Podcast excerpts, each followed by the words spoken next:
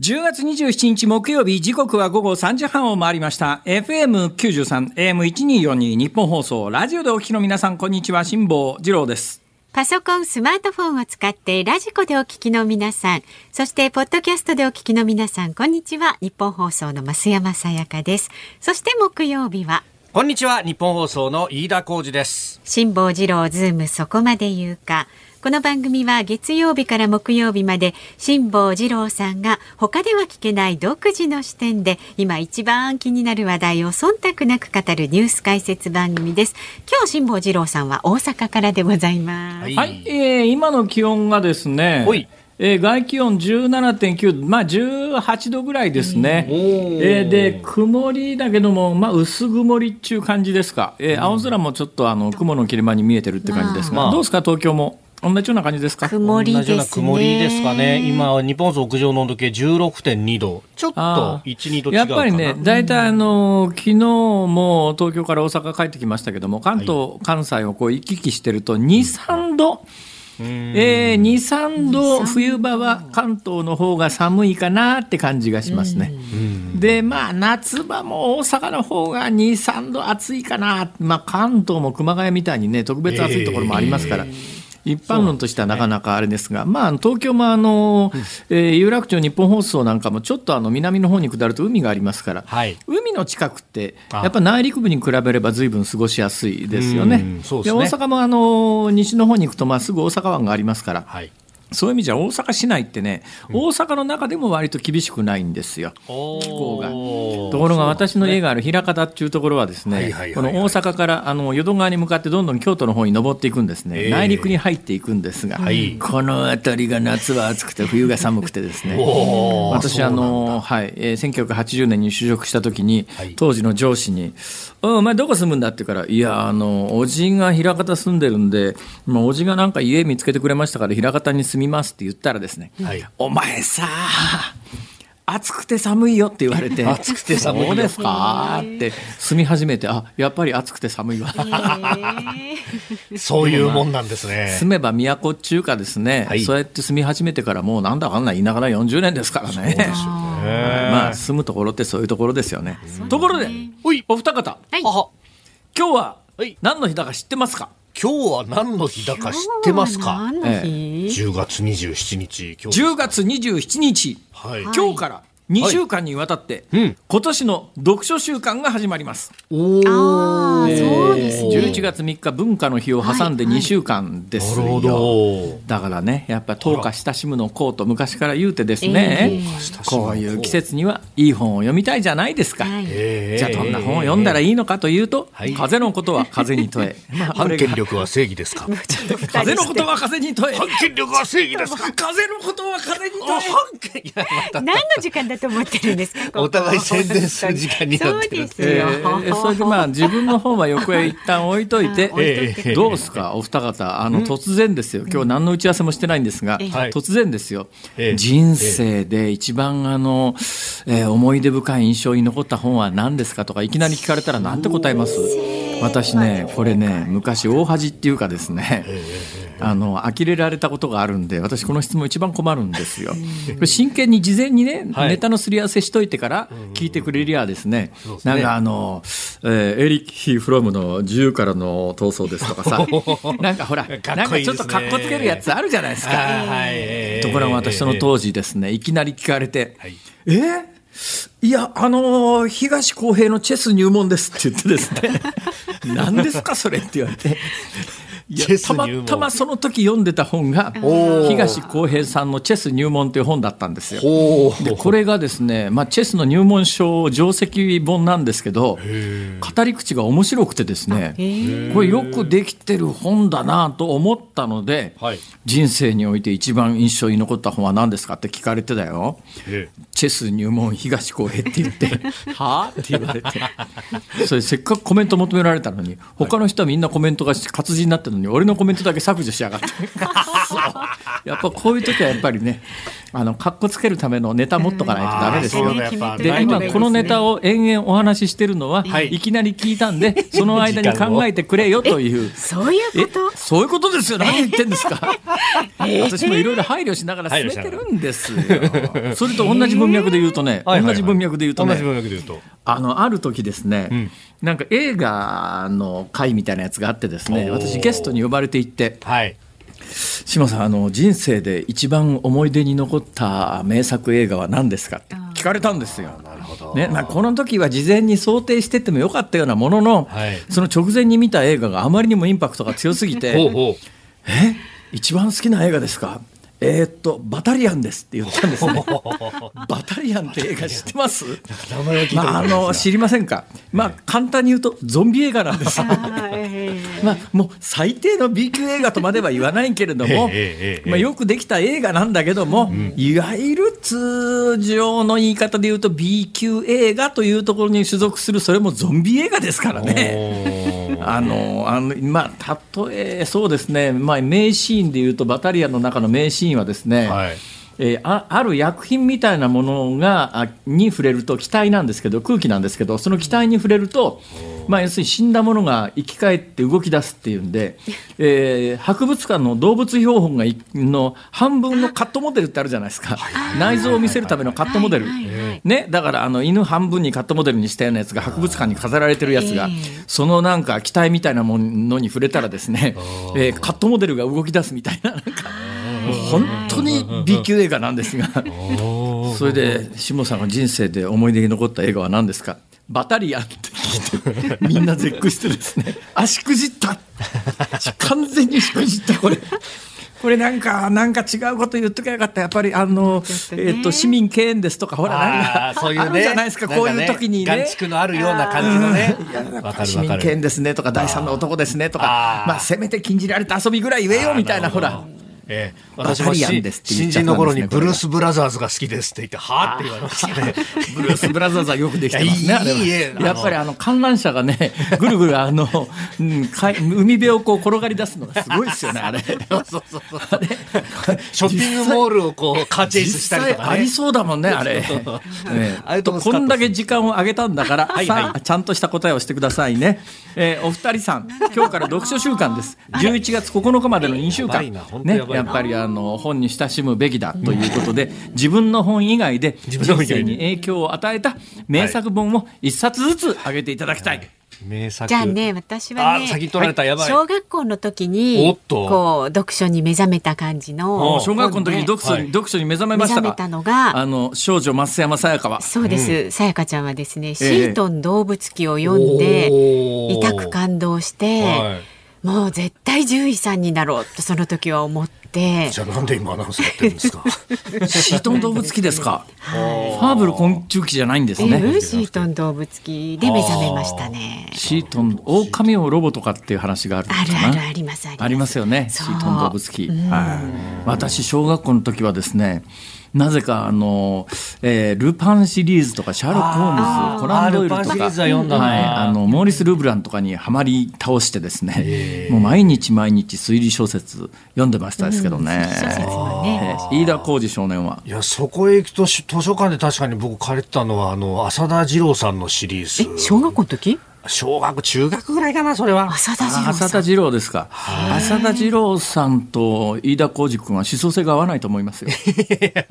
でもね、浅田次郎さんに一回インタビューさせてもらったことがあってあ、で、そうなんですよ。で、その時に、あの、競馬の話で盛り上がったんですけど、あまあ浅田次郎さんギャンブラーですからね。で大好きで僕もあの競馬好きで優春っていう JRA が出してる優秀ね。はい、あれはいを僕毎毎月買っててですねで浅田次郎さんのこのエッセイを読んでたんですよでちょうどディープインパクトが凱旋門賞負けた時で先生なんで今年は凱旋門賞行かないんですか？って言ったら俺が言ってたら絶対勝ってたなみたいな話をしてでそしたら浅田次郎さんがですね、あの翼よ翼って言って日本航空の機内誌にうんコラムを書いてらっしゃるんです。うん。これが面白いんですよ。面白いですね。えーまあ浅田次郎さん私ほとんど読んでると思いますけどね。いろんなタイプえーのね、ねあのそうなんです、あのファンタジーなんかも混ざってたりなんかしてですね、えーそう私がねあの政治家を辞めたと思ったのはですね、はい。まあ、政治家辞めた理由はいろいろあるんですけども政治家をもう絶対辞めたと思った理由は浅田次郎さんのですねえ「え。ー早急のスバルという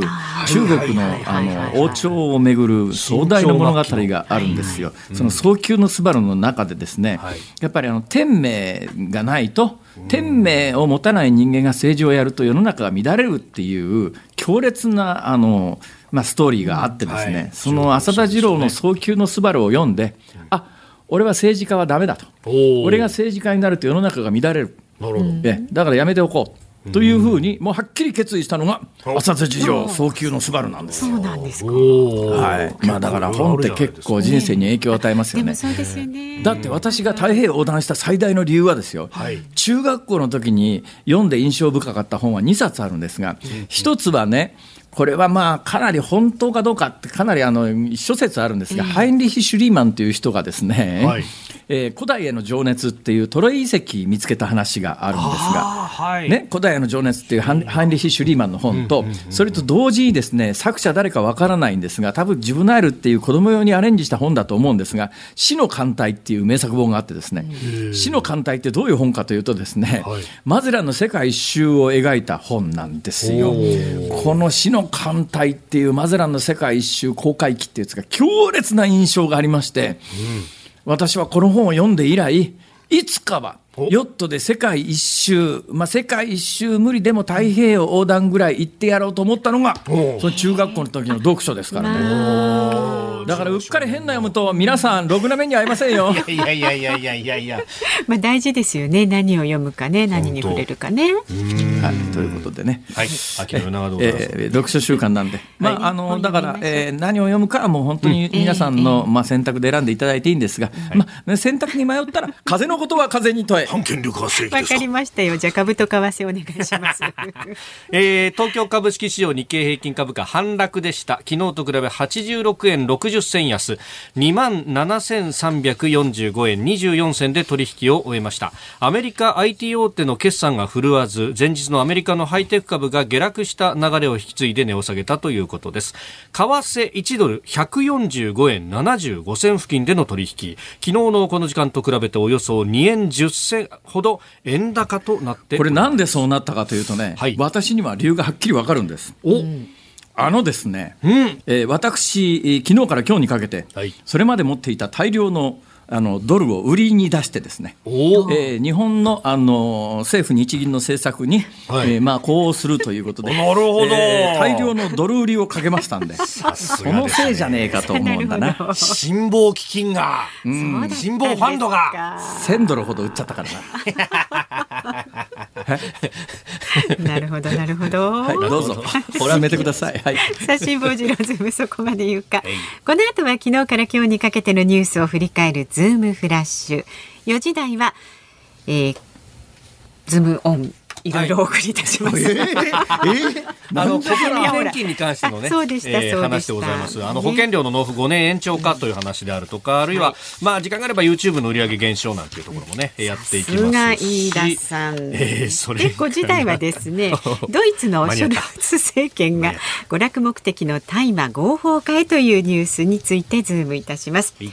さあ番組ではラジオの前のあなたからのご意見お待ちしております。メールは z o o m zoom アットマーク一二四二ドットコム。番組を聞いての感想はツイッターでもつぶやいてください。ハッシュタグ漢字で辛坊治郎、カタカナでズーム、ハッシュタグ辛坊治郎ズームでつぶやいてください。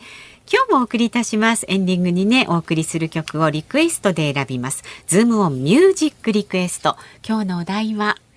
シートン動物記を読んだ読んだ時に聞きたい曲。おお。シートン動物記を読んだ時に聴きたい曲です。まあでも想像しようと思えばね。そうそうですね。動物関係の曲は結構ありそうな気がしますよね。はいはいはいはい、なぜその曲を選んだのかも書いて、ズームアットマーク一二四二ドットコムまで送ってください。この後は最新のニュースにズームします。今日は大阪梅田のニッポン放送関西支社と東京有楽町ニッポン放送をつないでお送りしています。辛坊治郎ズームそこまで言うか。まずは昨日から今日にかけてのニュースを紹介するズームフラッシュです。今日午前自民党で開かれた霊感悪徳商法の被害者救済に関する会合にいわゆる旧統一教会の問題に長年取り組んできた紀藤弁護士が出席しました。紀藤弁護士は消費者契約法は今の国会ですぐに改正してほしいと述べ迅速な対応を求めました。キャノンの御たらい会長兼社長は海外の生産拠点で地政学的なリスクが高まっているとして工場の存在を根本的に見直そう時代に合った体制に見直そうというのが大きな課題だと述べました。その上でメインの工場を日本に持って帰るとし国内回帰を進める考えを明らかにしました。中国がオランダ国内に法的に認められていない警察署2カ所を設置し反体制派の取り締まりに利用しているとの報道を受けオランダの外務省は調査をしていることを明かしました。今回の報道はスペインの人権団体が先月行った調査に基づくもので中国が世界各地に54の海外警察センターを設置していると指摘しています。東急不動産などが開発したニューヨーク市マンハッタンの45階建て高層ビル425が26日開業しました。新型コロナの流行が落ち着き出社を再開する企業が増える中でオフィス需要の取り込みを目指します。サッカーワールドカップの開催国カタールの保健省は入国する渡航者に求めていた新型コロナの PCR 検査や抗体検査の陰性証明を11月1日から不要とすると発表しました。カタール大会は11月20日に開幕します。警察庁は今日自動運転レベル4の遠隔監視による無人自動運転サービスの許可制度を来年4月1日から開始する方針を明らかにしました。また自動配送ロボットを運行する事業者の届け出制度も始める方針です。読売新聞によりますと日本の歯ブラシの輸出額は毎年伸び続けていて10年間で6.5倍にまで拡大しています。大阪府八尾市を中心に主要産地を抱える近畿地方が輸出額の6割以上を占めています。訪日外国人客を通じてアジアで高品質な日本製への人気が高まっています。JR 東海、西日本、四国、九州の4社は新幹線などの指定席の特急料金について大型連休やお盆、年末年始などを再繁忙期として扱い通常の時期よりも400円値上げすると発表しました。来年4月から導入します。またこれあれですね。忖度項目ですね、はい、一番最後ね。え？ーそんなことないですよ。何ですか？再繁忙期で400円値上げ、はい、あのでも通常、今でもあれだよね、繁忙期って値段高いよね。まあ、そうですね、うん、あの200円ほど高かったりしますよね。これが何、400円高くなるの？うん。ということは2段階になるということ？繁忙期とは別に再繁忙期、それか今までの繁忙期が再繁忙期になるんだろうか、まあ、基本的には今までの繁忙期とかぶってるところは多いんですけれども、ええ、まあ、特に混む時期をまあ、再繁忙期として扱うと。で、これ、うん、あの、東海、西、四国、九州の4社ですんで、まあ、東日本とかは、まあ、今まで通りという形にもなっていますので。えー、あそう。そうなんですよ。いやでもほら航空券のダイナミックプライシングとか、ね、ホテルのダイナミックプライシングに比べると相当これあの、まあ、なんというかですね。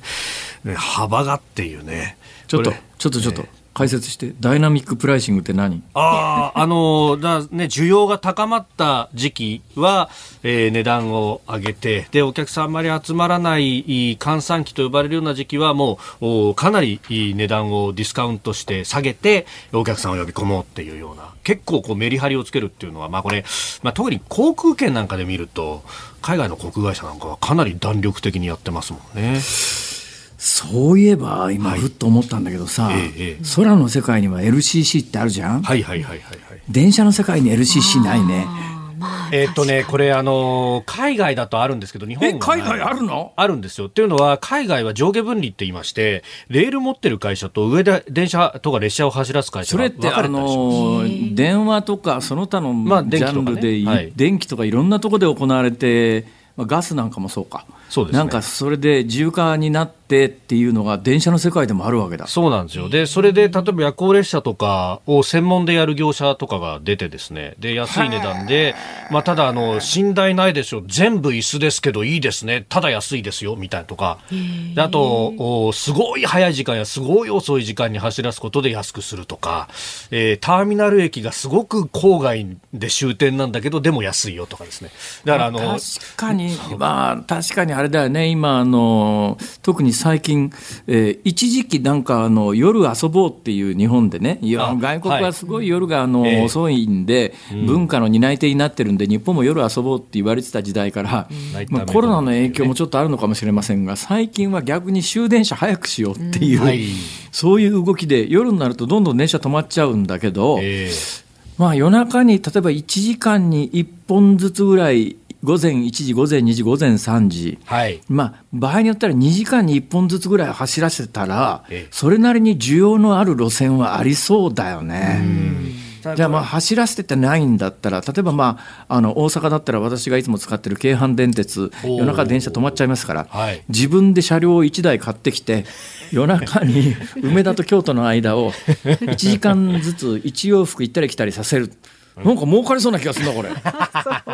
これね、ただ、あの、海外の場合は結構鉄道のキャパシティが大きいんで、どっかを整備しながらどっかを走らすができるんですけど、日本の場合は、例えば京阪電車っていうとね、一部複々線になってますけど、基本的にはこうね、上り線と下り線でレール一本ずつだから。なんか、えーあんた業界に詳しいね。いやいやいやどこの回しも。いやいや京阪電車の複々線はもう有名ですから、あれ、壮観じゃないですか。ねえそそうなの？そうですよ、京橋から先。いや、あれ、俺乗ってて、本当楽しいっすもん、あそこら辺は。かなり今身を乗り出してますからね、辛坊さん見えないでしょ。宮川市とかね、あの辺微妙にね。変質者っぽいよね。いやいや、それは。変身しようってどういうことですか今横で鍋谷さんもすごいうなずいたと思いますよ。絶さ対。て、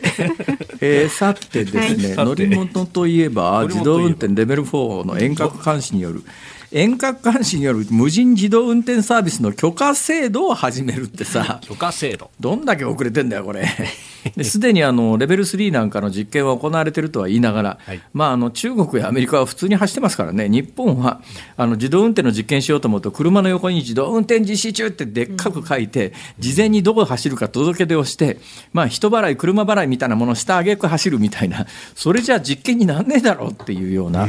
ことで、残念ながらどんどん遅れていくと、その延長線でいうと、今日も新聞読んでてびっくらこいたのは、はい。まあ知ってはいたけどっていうんでいわゆる給料の一部を電子マネーにで払えるようにしますというのをえー省令省令まああの各省の例ですね。省の命令ですね。省令改正をで来年の春ぐらいからできるようにしますと。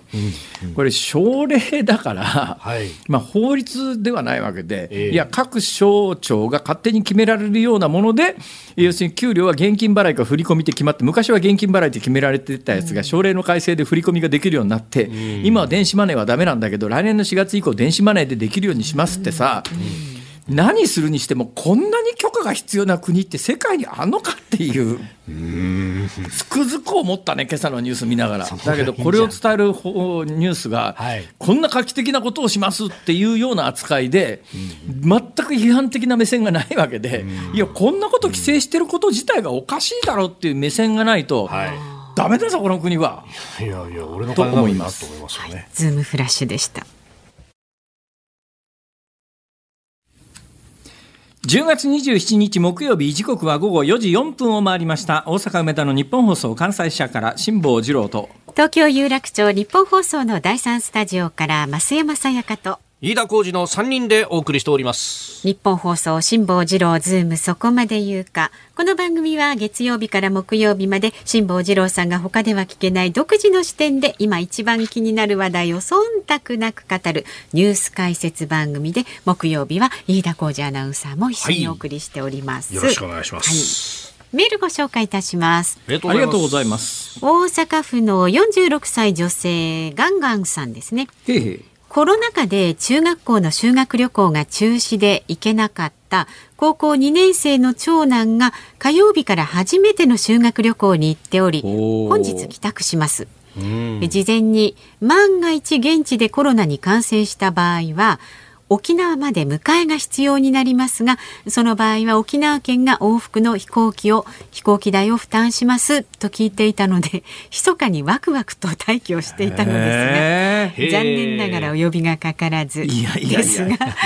密な青春を味わって帰ってきてくれたら嬉しいなと親心に思いますね、あお母さんね。の。最近ね、うん。飛行機、えーこの間あの私が乗る飛行機が遅れた話をしましたよね。遅れたおかげで、はいあのサインすることができましたっていう範囲、話をしたんですが、なんで遅れたかというと、はい。修学旅行生の乗り降りに時間がかかっててねそれ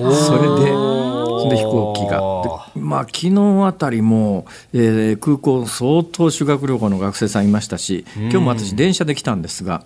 えー大阪駅周辺もあこれ明らかに修学旅行の人たちだなっていう方々いらっしゃいます。ああやっぱりそういうようにちょっとずつちょっとずつあのいろんなことがコロナ前に戻りつつあるんだなというのをね街歩くと実感しますね今ね。そうですね。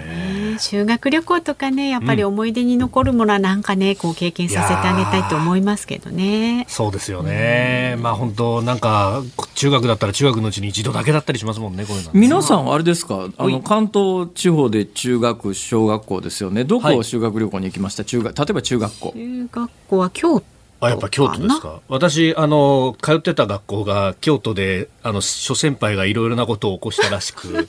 えー京都はダメだって言われて。どんな学校だよそれ。いやなんかそう京言われ拒否られたのか？いや結構なあね結構あるらしいんですよ。ああいうのってほらあのそれこそね地元の あの警察署にもいろいろこうね根回しをするとかいろんなことがあるんで、えー何やらかしたんだよ 君の先輩わはかんないんですけど、で、私、そのね、あの、京都からの追放、10年間追放の10年目で、そう、あの、京都に行けずに、会津若松に行ったって、会津若松は良かったですよ、でも。白虎隊？白虎隊。会津若松ですか。会津若松にはね私、ええ日本で一番好きな建築があるんですよ。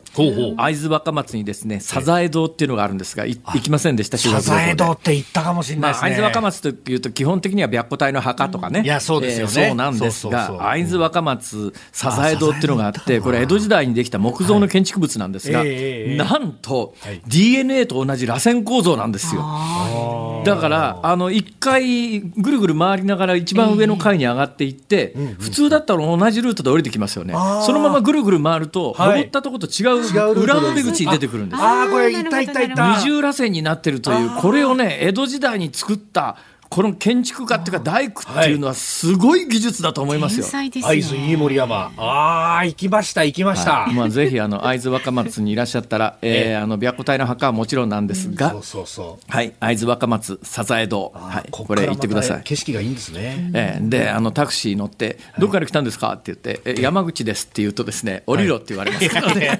なんでわざわざ会津で長州の話をするんですか？赤連の敵だってなかなか分かりづらいじゃないですか。しかもい。やそういうふうに会津若松のタクシーの運転手さんに言われました。はい。一本ネタ。では続いて千葉県浦安市の58歳男性のソレイユさん。全国旅行支援についてですね。明日から全国旅行支援を利用して旅行へ行ってきます。明日米子空港から北郎ロードで観光。その後 それ親父ですからね。そうですね。北郎ではない。はい。失礼しました鳥取 浦安駅で記念撮影。で白兎神社でお参りこの白いうさぎで白兎神社でお参り。え来年かなうさぎ年な？のでということでね。ー。翌日鳥取砂丘へ行って湖南空港から羽田であさって帰ってきます。でその2週間後に秋田の里見温泉へ行って年末まで2週間おきに旅行全国旅行支援をあら。エンジョイしてきますいいですね。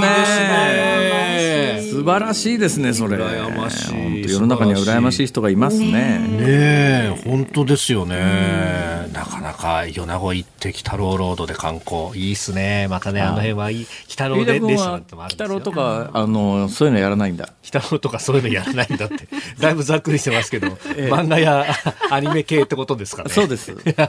何かありますネタは？いやー、そんな僕はあの何かに詳しいというわけではないです。あこの間何かやってましたよえね、。何何？あれ特番の時に特番の時に、えっあ、とあの、クレヨンしんちゃんを真似してですね、クレヨンしんちゃんがボビー・オロロゴになったとかね。ほら、しんのすけだぞああ、全然違うな、やっぱり。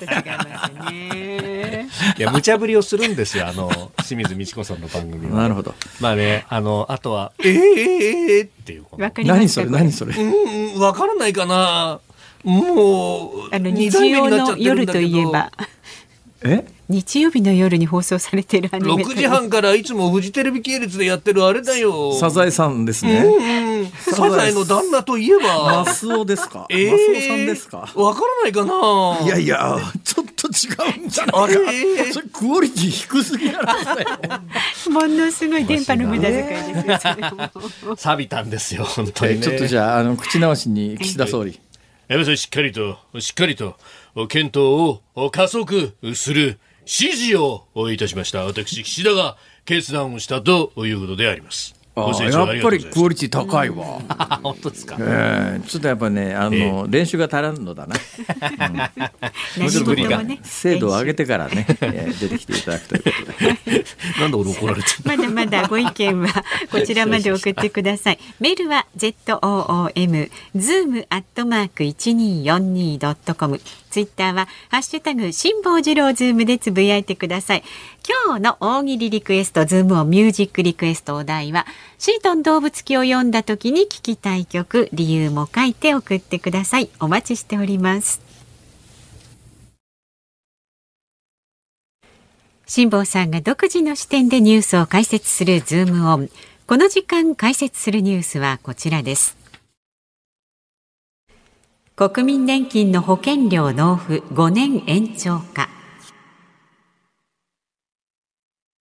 国民年金の保険料を支払う期間について厚生労働省は現在の40年間から5年延長して64歳までの45年間とする方向で本格的な検討に入りましたはい、え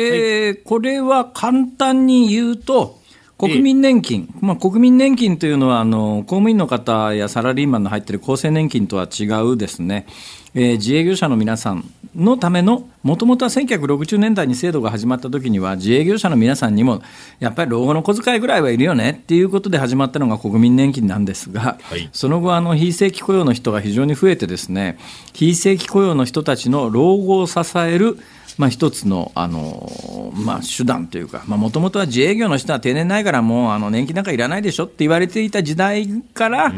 いや、まあ、小遣い作りましょうっていう時代から、今はあの非正規雇用の人たちの老後を支える、まあ、非常に大きな柱になっている制度なので、やっぱね、いつかどっかで厚生年金と国民年金一つにして、あの自営業者の皆さんも年金で老後を支えられるような制度作らなきゃいけないって、もう前々から言ってんだけど、ずっと放置されたまんまで、はい。えー抜本的な改革がされずに、で国民年金の皆さんって、やっぱり今、年間、あのそうだな、トータルで最大もらっても70何万円か、だから月間6万いくらですね、最大ね、ええ。それも最大ですから、最大っていうのは、20歳から40年間、60歳まで毎月掛け金を払い込むと、この掛け金もどんどん増えてですね、これ、1960年代に一番最初に国民年金制度が始まった時の掛け金ってね、えあのこれ、年齢によってあの額違ったんですが、一番低い人は50円ですからね。50円。でだから、ね、1960年代だから今と物価全然違うとは言いながら、はい。でも私の物価感覚でいうと1960年代と今との物価って10倍ぐらいですよ。うん10倍ぐらい。うん。当時ね私の知ってるあの、うん、小学校入りたての先生に給料を聞いたらですね、はい。えー3万円とか言ってました月額。だ今、まあ、10倍として30万円、うんまあ、そこまでないかもしれませんけれども、1960年代って大体給料3万円みたいなイメージだから、大体まあ物価もそんな感じで10倍ぐらいかなっていう感覚で言うと、えー当時50円とか100円だったわけで、掛け金が。今の感覚で10倍しても500円か1000円じゃないですか、ところが今、国民年金の掛け金1万6000円ですからね。とんでもなく上がってるわけですよ。だからまあ1万6000円なんぼ、これ毎月払い続けて、40年間払い続けて、65歳以降もらえる額が、今の水準で6万円台です、月額。で、これがですね、あの2004年の年金大改正っていうのが根底にあってですね、私は本当にあの当時、日本政府は間違ったなと、で当時、私、あの年金の真実という本を書いたんですが、はい、コロナ禍で書いたことは一言一句、今読み返しても間違いがないという。もう素晴らしい本でございます。嘘だと思うなら買って読めと。えちなみに今でも初版本が手に入ります。はい。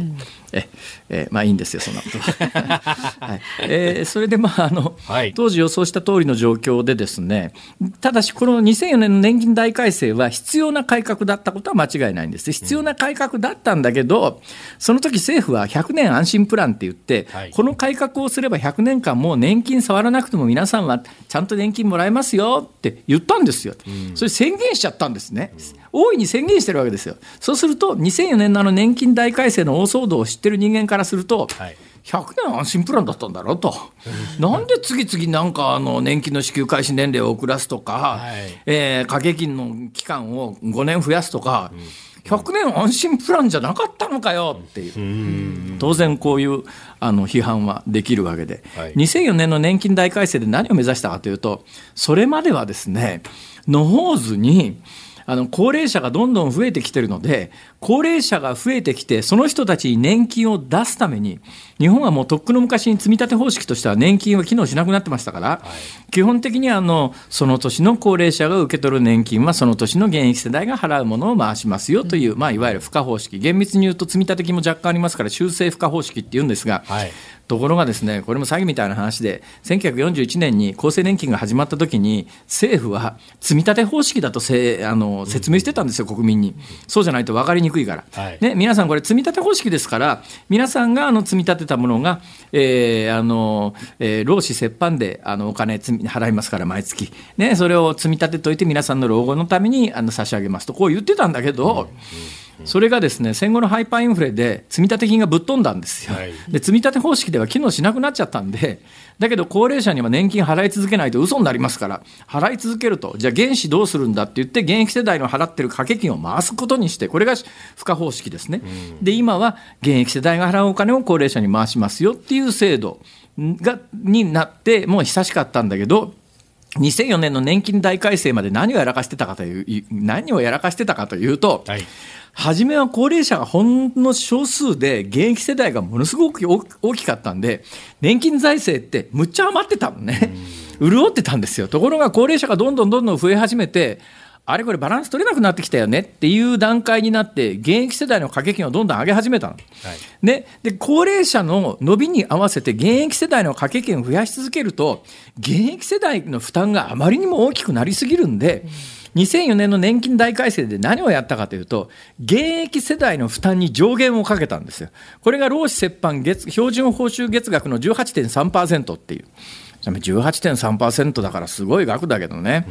だからまああの標準報酬月額が例えば60万円だとすると、60万円かける18.3%、2割近くが毎年毎月あの給料袋から天引きされると、ただし労使折半だから、まあ、給料袋上掲載されてるのは18.3%の半分で9.15%なんだけども、はい、まあ、いや60万円の給料の人は6万円毎月年金の厚生年金の掛け金だけで取られてるわけで、他に取られてるものは税金だろなんだろいっぱいありますからね、はい、医療保険だろ、ね、厚生年金の掛け金だけで給料の1割取られちゃうわけですよ。だけど、まあ、これを上限にしますと、だから2004年の年金大改正までは、あの無制限に現役世代の負担が上がってたんだけど、もう現役世代の負担はもう18.3%で、これを上限にしますから、これ以上上げませんと。じゃあどうやってバランスを取るかというと、その現役世代が払い込むお金に見合った額の支給額にしようということで、これを上限に支給額を抑えていこうという制度に変えたんですよ。2004年の年金大改正で100年安心プランってどういう意味かというと、現役世代の負担は18.3%を上限にして固定しますと。で、その固定の中で払える年金額にしますって言って、そのためにマクロ経済スライドって言って、まあ、現あの高齢者の受け取る年金をちょっとずつちょっとずつ毎年下げていくと、もう高齢者が気がつかないぐらい下げていって、それも何十年積み重ねると、うん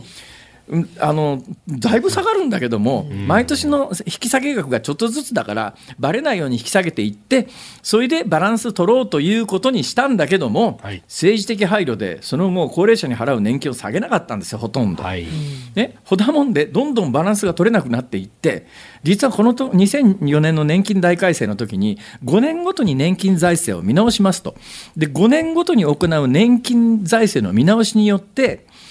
将来の年金支給額が現役世代の50%を下回るようなら、もう一遍根本的に年金制度を改めますっていう条項が入ったんですよ。で、この年金の見直しっていうのが、前が2019年、次が2024年に行われるわけですね。で、これがね、ひどいんですよ。あの見れば見るほどひどくてですね、こんな経済成長率ありえないだろうとか、こんな賃金上昇率ありえないだろうとかっていうのを前提にして、えー将来も安心して、えー、50%は下回りません。50%ってどういう意味かというと、まあ、将来の現役世代の給料が平均で月額100万円だったとすると、その時の高齢者のモデル世帯が受け取る年金がその50%、50万円を下回りませんと。当然これインフレを計算に入れてますから。はいだから、えー列に例えば将来の平均の賃金が50万円だとすると、その時に受け取れるのは50%、あのえー25万円が限度な、まあ、いわゆる標準標準のモデル世帯の受け取り額ですよ。これが、まあ、いわゆる現役世代の半分の額は、ね、公的年金で支給します。この2004年の年金大改正の柱はですね、もうとにかく100年安心プランだから安心してくださいと、未来永劫を現役世代、その時の現役世代の平均の月額給料の半分は、あの厚生年金で保障しますよっていう、そういう制度のプランを立てたんだけども、さっき言ったように、高齢者の年金を削減しなかったのと、予想以上に少子化が進んだことで、どんどんバランスが取れなくなって、実は2019年の財政検証というやつを詳細を読むと、ありえない前提の賃金上昇率とか経済成長率とかを前提にして将来的にも50%維持できます。こんなもん破綻してんじゃねえかっていう世界なんだけども、4年前にそれ嘘ついたわけですよ。で、実は2014年の財政検証が迫ってきてるのね。で24年今のまんまの数字をどういじってはい、前回嘘ついたように経済成長率、足、まあ、上乗せしてですね、えー足台作って、その上に上げて、で、なおかつその平均賃金の伸びも上乗せして、それでも騙しきれないぐらいの状況になっちゃってるので、入るやつを増やさない限り、将来の年金がついつま合わないというのがもうだいぶ見えてきたんで、ええ。2019年の財政検証の時に、はいあの将来も50%が維持できますよということを言うためには、入ってくる金を将来増やすというのを具体化していかなきゃいけないと。今回の本質はそこにあるあるわけですよ、つまり今まで20から60まで40年間払うやつを60から65歳のあと5年払ってもらいます、入ってくる額が増えますから、で入ってくる額が増える増えることによって将来の年金財政を検証するときに2014 2024年に迫っている財政検証で将来的にも大丈夫ですよ、ええ。50%払えますよ、原資はこれだけ増えましたから、で同じ文脈で今行われているのは、あの厚生年金のはい。入れるあの規定の会社の規模をどんどん小さくしてるのね、はい。で昔は厚生年金は一定以上の会社の規模だと、従業員には厚生年金加入させてくださいね、えー小さい規模でパートで働いているような主婦にとっては、ですね厚生年金払うよりも、いわゆる第三号被保険者って言って、ですね、うん。まあ、いわゆる配偶者、まあ、はい。多くは旦那ですね、旦那の扶養親族、家族になって、厚生年金の掛け金は払わずに、いわゆる基礎年金部分ですね、第3号被保険者っていうんですが、基礎年金部分は掛け金なしで将来受け取れます。と、これ、国民年金の同額なんですが、という制度を選んだ方が得だという意識があるんだけども、そうす。ると年金財政がどんどん悪くなるし、だけど政治的に第3号被保険者制度という専業主婦の優遇はやめられないので、どうするかというと、厚生年金の適用者を拡大するという方法を取って、厚生年金を今までパートの主婦だから厚生年金払わなかったよねっていう人たちまで厚生年金の対象にして、はい。とりあえず目先の入ってくる年金のベースのお金を増やそうとしてるんだけど、えだから財政検証の時にはこれは効くんですよ。ね、あのこんだけ入ってくる額が増えますから。ところがですね、長い目で見たときに、その人たちに厚生年金払わなきゃいけなくなるわけで、当然、出てく金も将来は増えるわけだけど、そんなことを言っちゃ、あの知ったこっちゃねえ状態ですよ、今。いやでその人たちが今度支給をす、ね、開始するっていうのが、あの、それこそ段階世代じゃなくって今度段階ジュニア世代の支給のところで大きな山が来るんですけど、そこの時に全部付けを今追いやってんですよね、これが2040年問題と言ったりしますそれで、それでもっとそうそうなんです、で、はい、そこの観点でお話をすると、はい、年金財政を考えた人たちが何を間違ったかというと、うん、あの段階世代ってものすごく数がいると、はい、でこのものすごく数がいる人たちの段階ジュニア世代もものすごく数がいると、うん、で段階世代が高齢になった時には、段階ジュニアが支えてくれるだろう。と、ところが、段階でこれ、制度設計した人は、段階ジュニアにも同じように子どもができて、段階ジュニア、ジュニア世代で一つ人口の山ができるはずなんで、はい、この山が将来の年金を支えてくれるはずだという思いが当然あったはずなんだけども、うん、蓋を開けてみたら、段階世代の子どもで段階ジュニアはものすごく多いんだけど、段階ジュニアが就職氷河期とぶち当たったことなんかもあって、はい、正規社員に多くがなれずに、うんこの段階ジュニアのジュニアがいないんだよ。そうなんです。ま、でここで山ができなかったんだよ。これが大きな計算違いで、そうすると何が起きるかというと、段階ジュニアの皆さんが高齢になったときに、はい、その人たちを支える段階ジュニア、ジュニアが存在しないと。そうなんですよ。段階世代の雇用を守るために、あの時に新卒を絞ったとかね、まさにいろんなものが積み重なってしまって。だから段階ジュニア、飯田君段階ジュニア？私ね、段階ジュニアとほぼ同世代。段階ジュニアちょっと下ぐらいで、同じですよ。運命的に全く一緒。だね、すべての何かこの戦後の歪みを一心にこう受け止めた世代だよねっていうのが、すごくね、ええ、運命だよ。いや、これね、だからね。巡る糸車。そう。なんか、これをね、世代間の対立しちゃいけないんだけど、もうちょっと何とかしようよ、今のうちにっていうのはすごく思うんですいや、だから私ね、あの、今から20年前に書いた年金の真実では、そのあたりが完全に解決できる方法を提案したんだけど、世の中全体で無視しやがって、厚生労働省なんか俺を呼びつけて、あの、怒鳴りつけるみたいなことしやがってたな。今でも恨んでんだ、俺は。まあ、いずれにせよですね、今、あの手この手で入ってくる額を増やす。だからね、今回の報道もいい加減な報道があるなと思って、今回は、なんか一部の報道道によるとですよ、ええ、今あの、えー、高齢者厚生、国民年金は6万円台しかないですけども、こうやって5年延長すると、将来的には7万5千円ぐらいもらえますって、そんなわけねえだろっていう、ある程度分かってる人間はふざけんな、こらっていう。あのいう世界なんだけど、堂々とそれ書いて信じて、ですね国民年金5年たくさん納めりゃ、将来、今6万円台の年金が7万円台になるのかと思っちゃうんだよね。これむしろそうじゃなくて、本当はたあの今のまんまほっとくと国民年金は今の物価水準だと5万円を切っちゃう月額。だけど5万円を切らないでなんとか5万円を切らない水準まで維持することができますよっていう言い方なら正しいんだけどさ、まあ、ミスリードでなんか7万5千円将来国民年金もらえるようになりますから5年間納付の期間を増やすのはまあ我慢してくださいみたいなこれもうあ明らかなミスリードが堂々と白昼新聞で行われてる。どうなってんだ日本の新聞はと。まあいいやよくねえか。よくないんですよ。本当によくないんだよねこれね。だからまあ飯田君、はい、自分のことドログはしっかり考えよう。頑張ってください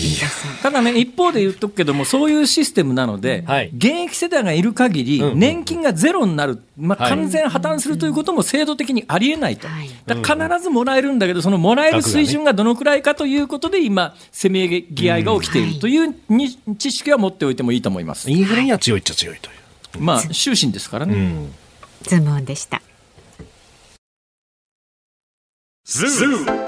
ニッポン放送辛坊治郎ズームそこまで言うかをポッドキャスト YouTube でお聞きのあなた。いつもどうもありがとうございます。ニッポン放送の増山さやかです。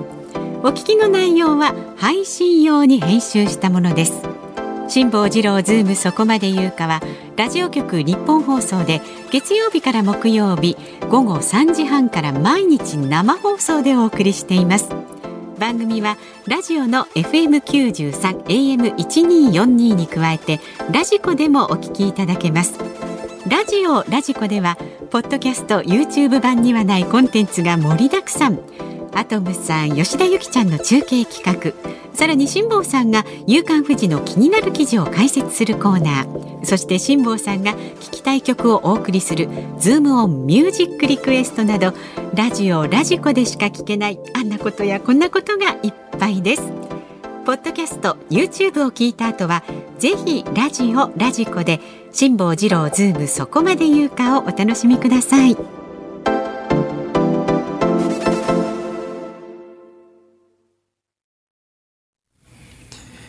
10月27日木曜日時刻は午後5時を回りました。辛坊治郎です。日本放送の増山さやかです。日本放送の飯田浩二です。ズームオンミュージックリクエスト。この時間はねいただいたリクエストをご紹介してまいります、えー、今日のお題はシートン動物記を読んだ時に聞きたい曲です。え結構いただいてますよ。ありがとうございます、はい、静岡市にお住まい57歳のラジオネームが白いタンポポさん、うんシートン動物記を読んだ時に聞きたい曲はシートン。シーあのシーは海ですね。で、はい、トン豚。だから海豚と書きまして、はい、イルカ。ということで なるほど。イルカさんの名残雪をお願いします。ね、考えましたね。ねシートン、えー、ちょっと季節が違うかな。まあね。連想ゲームとしては完璧。そうそうそうそう。はい。それからラジオネームが埼玉県の世の中ギガなのよ。これ、はい、ほぼ怪文なのよさんからいただいてます、えー、シートン動物記を読んだ時に聞きたい曲は犬のおまわりさんえー、村方ののかちゃんが歌っているので聞きたいと思います、ね、犬のりさんね、はい、あのののかちゃんって可愛いお歌上手のねしぼさんご存知ですか？女の子いやわかんないごめんコマーシャルなんかにも出ててね。そうです。そうなんです。そうなんですよ。大人気なんですよ。可愛らしくてお歌上手で。失礼しました。はい。えー、それから新宿区にお住まい59歳の矢車荘さんですね。リクエスト曲。狼少年剣のオープニング曲です。西六号少年合唱団。まあ、狼をロボとおっしゃったので、子供の頃。ね、見ていたのを思い出しましたと。はいえー、飯能市にお住まいのナッチーさん動物が主役のアニメ番組はと考えまして、うん、ジャングル大帝の主題歌ジャングル大帝をお願いします辛坊さん世代ど真ん中じゃないですかジャングル大帝、はい、はい、手塚治虫そう、うん、セブン遊園地私の連想はそうですね、えー、あそこほらライオンズ。ライオンズ。ええまあもうライオンズはもともと九州ですけどね。でもはい。まあ西鉄ですからね。ええ。いいっすもそんなことは。千葉県山武郡の慎吾さん五十二歳ですね。エコーズの ZOO をリクエストします。動物がいっぱい出てきますよ。あ確かに歌詞にねいっぱい出てきます。えー、港区にお住まい64歳のフランク・ホワイトさんはですねリクエスト曲「トトでアフリカ」この曲を聴くとアフリカのサファリを連想します。行ってみたいですね。行ってみたい。東京都のバンビさん60歳女性の方は米津玄師さんの馬と鹿をお願いします。あ、はい、こんな感じの中から選んでいただけますか、はい、悩みますよね。えー、ねえーむせむせちゃったよ。米津玄師馬と鹿。お。はい、馬と鹿をエンディングでお送りいたしますので、お楽しみになさってください。さあ、ここで来週月曜日のお知らせなんですが、4時台のゲスト、政治ジャーナリストの田崎史郎さんお招きいたしますので辛坊さんそして田崎さんへの質問お待ちしております。メールは zoom zoom アットマーク 1242.com でメッセージフォームからもね応募フォームからも、えー、メールをくれますので詳しいことは番組のホームページもチェックしてください。あなたからのご意見お待ちしております。辛坊さんが独自の視点でニュースを解説するズームオン。今日最後に特集するニュースはこちらです。ドイツのショルツ政権が娯楽目的の大麻合法化へ。ドイツのショルツ政権は26日、成人の娯楽目的の大麻の流通と消費を規制付きで解禁する法制化計画案を発表しました。ラウターバッハ保健相が発表した計画案によりますと、個人消費目的の 20g から 30g の大麻取得や保持も合法化。私的に自分で大麻草を栽培するのも一定限度で認めます。また現行の関連捜査や刑事手続きは終了することになります。解禁に絡んで特別消費税を導入するほか、大麻に関した教育や乱用防止プログラムを導入するということです。かなり驚きましたね、はい、でも私はこのニュースを取り上げることで言いたいのは、はい、実は、うん、あのただ一つで、はい、あのこの問題に関してこれがいいとか悪いとかっていうつもりは毛頭ないんです。で感想もそんなにあるわけじゃないんですがただ言いたいことはただ一つであの日本で当たり前のことが世界で当たり前とは限らないと。で世界で当たり前のことが日本で当たり前のこととは限らないと、はい、そうするとまあ価値観というのは非常に相対的なもんですから時代とともに移ることもあるしだから今みんなが絶対だと思っていることが必ずしも絶対じゃないのかもしれないっていう想像力は全てにおいて持っておいてもいいかなっていう、うん、そういう話です。まあいろいろありましてねあのそれを言い出すと例えばあの日本ではあの少年法の第61条ね、はい、えー、少年事件に関してあの本人を推知することができる報道をしてはいけないと少年法は定めております。これはあの少年法何回も改正されましたけれどもあの現行少年法って直近で一番大きく変更になってるんですがそれでもこのあの本人を推知することがができる報道してはいけないというのはあの年長少年という18歳19歳という成人以降だからここを少年として扱っていること自体が何なんだよこれっていう話なんですけど世界の標準でいうと19歳20歳を少年と扱っている国はまあいやほとんどないですから大抵の国は18で成人であのそういう刑法上の枠組みも外れますからね。日本はでも少年法改正にあたって18歳19歳どうすんだっていう議論になって、えー、少年法上の対象としては残すけれども、えー、それ以外の方法では法律では18歳が成人であると。でまあ、この18歳、19歳の扱いに関して言うと、起訴された場合は今、あの報道解禁になりましたけれども、はい、基本、まあ、あの少年法に関し、少年法61条というのはそのまま残ってますから、少年の時に犯した犯罪について、本人がどこの誰か分かる。まあ、スイッチ、押し量って知るですね、スイッチすることができる報道をしてはいけない。で厳密に言えばあの住所地みたいなものがぼかしを入れてでもここどこだか分かるよねみたいなことも含めてまあ、あの実はあの境目、難しい法律ではあるんですが、ただこの法律に関して言うと、日本ではあのものすごく行き渡ってますから、まあ、世界の中で少年事件で報道しないのも当たり前だと、多くの日本人は思ってますけれども、実は全世界の中で、少年だからといって、あの報道を一切一律しない一律しないっていう国は、まあ、かなり珍しい。ですよ、だ日本で当たり前だと思ってることが実は当たり前じゃないんだよねっていう。うん。逆に世界で当たり前のようになってる制度が日本では全くあの導入される気配もないとかね、まああのウーバーなんかであの食料品の配達のウーバーっていうやつは、はい、日本でかなり普及してますが乗り物の方の,、まあ、あの一般の人が自分の自家用車で人を運ぶみたいなことになるとこれはまあ日本では白タクと言ってですね、はい、非常に厳密に規制されてますけれども世界の移動手段でいうとまあ、あのこれが完全にここまで規制が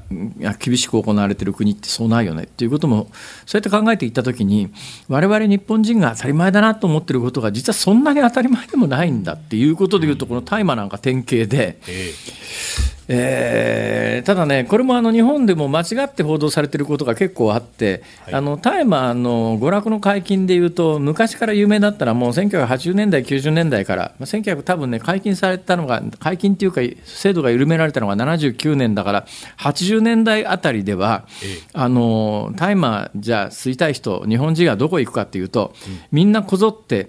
オランダのアムステルダムっていうところに行ったんですね。で、はい、オランダのアムステルダムというところには、コーヒーショップというのが道を連ねてるんですが、コーヒーショップっていうのは、オランダでも大体あのコーヒー飲みに行くときは、行くところはカフェなんですよ。カフェなのに、それとは別にコーヒーショップってわざわざ書いてある。カタカナで書いてあるわけじゃありません。英語で書いてあるんですが、コーヒーショップって書いてあるところが店がありましてここはコーヒー飲みに行くとこじゃないんですね。基本あのタイマーを販売しているところで。でただねあのそこでオランダのアムステルダムは大麻があの大麻の吸引が合法だっていうふうに日本ではあの広く伝えられていたんですがこれは間違いで。え合法ではないんですよね、違法は違法なんだけれども、実質的に処罰されないっていう、アメリカなんかもそういう州が多いんですね、アメリカもあのだいぶアメリカの州で大麻の解禁進んできまして、えー、大麻が娯楽としても解禁されましたっていう州は、まあ多分ね、20州前後、今もアメリカ50州のうちの20州前後はそういう扱いなんですけども、厳密に言うとそういう州で、まあ、合法かというと、いや、合法とまでは言ってないよって話で、これドイだけど、このドイツに関して言うと、かなり踏み込んでましてね、今日あのこれ、アメリカの,、まあ、あの全世界の通信社、いくつかあるんですが、全世界の通信社が一斉に伝えたところによると、ドイツのショルツ政権は、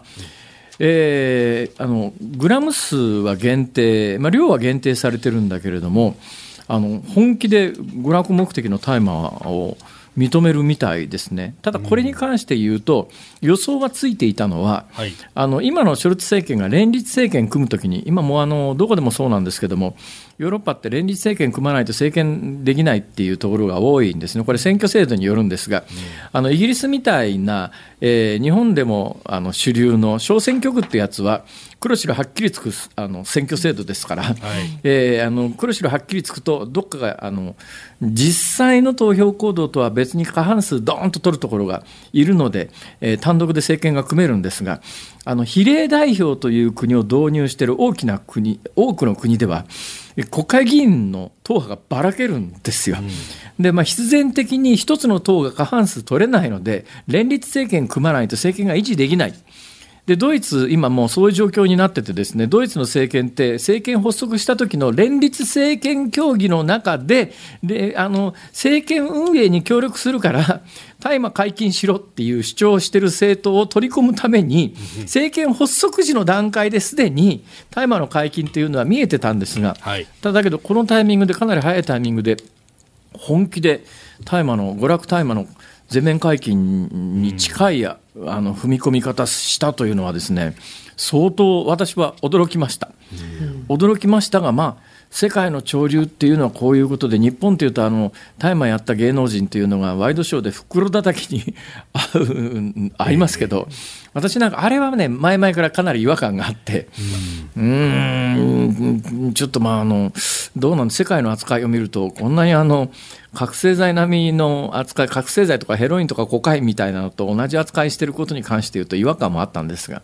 あでもこのニュースに関して私が言いたいことは冒頭お話ししたただ一つです、はい、えー、日本のあの当たり前が世界の当たり前だと思わない方がいいよと、で世界の当たり前が日本の当たり前とは限らないと、はい、はい、それだけです。はい、ズームオンでした。ズムミュージックリクエストをお送りしているのは東京都バンビさんからのリクエスト米津玄師馬と鹿でございます馬と鹿というタイトルを聞いて、はい、全然人間の連想って不思議ですよね、うん、突然関係ないことを考え出すんですよね。私馬と鹿というタイトルを聞いて、はい、頭に思い浮かんだのが、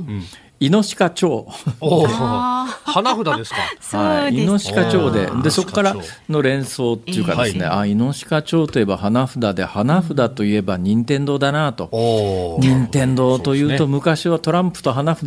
ね、これが主たる商品だったのに、今や世界的なゲーム産業になって、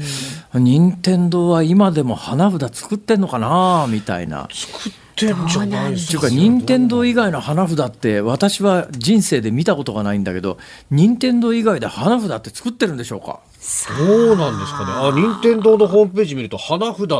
株札っていう。ありますか？はいホームページありますね、マリオ花札なんてのがあるんだへえ もちろん大統領とかね昔のがありますよ。月見花見にいっぱいだと